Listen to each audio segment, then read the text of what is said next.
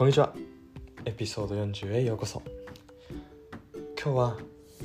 自分の本当に好きなことをやろうについて少し話させていただきたいと思います So, let's begin Today I actually have very very simple sort of structure to talk about That is very simple one sentence that do what you truly love and this actually based on what I actually sort of felt in last couple of years, and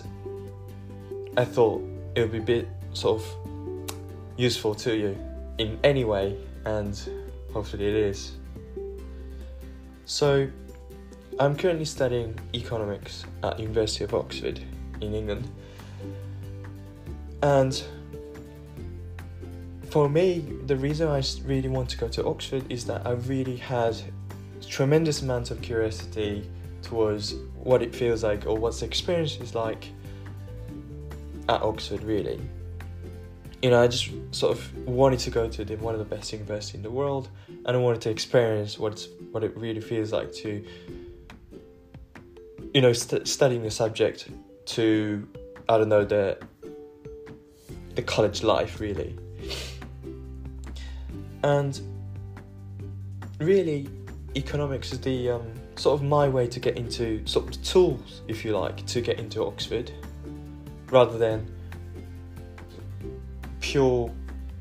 curiosity to learn more about certain topics of economics which is a lot like um, a lot of the other my colleagues you know, going to Oxford or Cambridge or any other university because of that.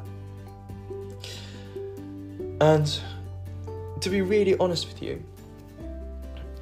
I'm I'm finding it, you know, really worthwhile and a lot of fun, but at the same time as academic sort of side, I find it really, really challenging and it actually takes so much effort and time to catch up on those lectures each and every each and every lectures and homeworks as well. And thanks to many of my friends or colleagues around me, I've been able to sort of survive barely on those um, academic sort of side. But when I sort of talking and looking around the friends around me, people who do actually really, really well or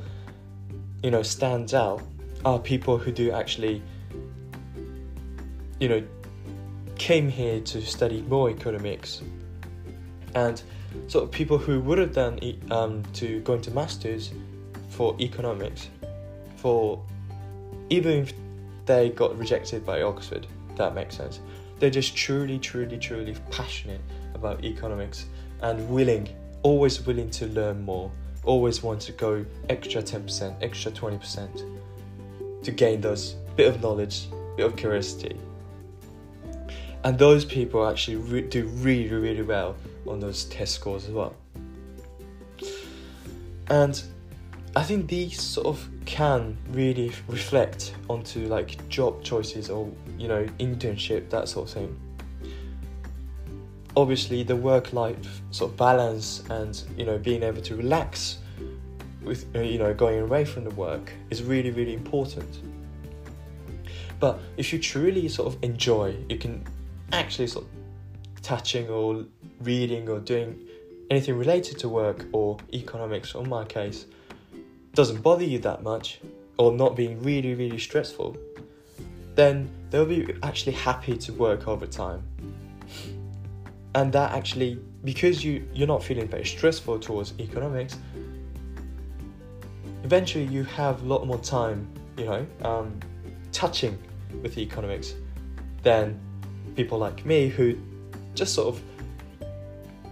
using economics as a tool and if i pass the exam i'm fine with that. So i think as a conclusion doing what you truly love actually leads you to greater results and allowing you to be more passionate about the things you do and eventually get the result. more than people who do actually doing work because it's a work. And please know that this is not to say that, you know, take the easy way. There will be tough times even though you're doing what you truly love,